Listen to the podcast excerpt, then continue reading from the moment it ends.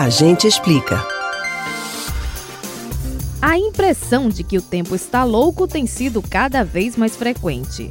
Períodos de calor difícil de suportar e chuvas torrenciais fazem parecer que a natureza está revoltada. Mas quais são os fatores envolvidos nesses eventos? Você sabe o que são as alterações climáticas? A gente explica. As condições de vida na Terra dependem de um delicado equilíbrio entre múltiplos fatores. Como o planeta é o mesmo, o que acontece em uma região gera impactos que se reverberam nas outras e são percebidos no ambiente. As transformações a longo prazo nos padrões de clima e temperatura são chamadas de alterações climáticas. De acordo com informações da Organização das Nações Unidas e outras entidades científicas, as alternâncias meteorológicas podem ter causas naturais ou provocadas pela ação humana. Um dos elementos vindos da natureza é a radiação que o Sol envia à superfície terrestre, que pode variar de intensidade periodicamente. Fenômenos como El Ninho e Laninha também interferem na temperatura média do Oceano Pacífico, o que se reflete no clima dos locais que recebem a atuação dessas águas. Segundo estudiosos, até mesmo a atividade dos vulcões pode mudar a temperatura do ambiente. E não se pode negar que, desde que o planeta nasceu, o clima se modificou diversas vezes. Só nos últimos 400 mil anos, a Terra já passou por quatro ciclos diferentes.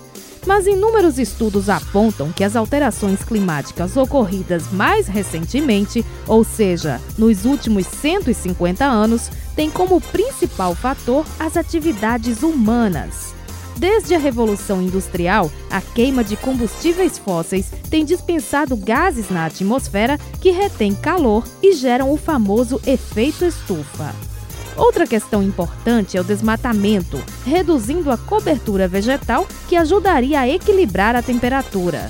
A poluição do solo e das águas também mexe com o equilíbrio ambiental. Até o lixo produzido pelas pessoas e acumulado em aterros emite gás metano, que contribui para o aquecimento global. Falando em aquecimento, de acordo com a ONU, a temperatura da Terra está agora cerca de 1,1 grau maior do que no final do século XIX. E a década de 2011 a 2020 foi a mais quente já registrada. Os impactos disso são sentidos de formas diversas. Enquanto uma área pode sofrer com secas prolongadas e graves incêndios, outras podem ser atingidas por tempestades e inundações. E como tudo é interligado mesmo, até as atividades humanas importantes para a sobrevivência, como a produção de alimentos, passam a ser prejudicadas pelas alterações no clima.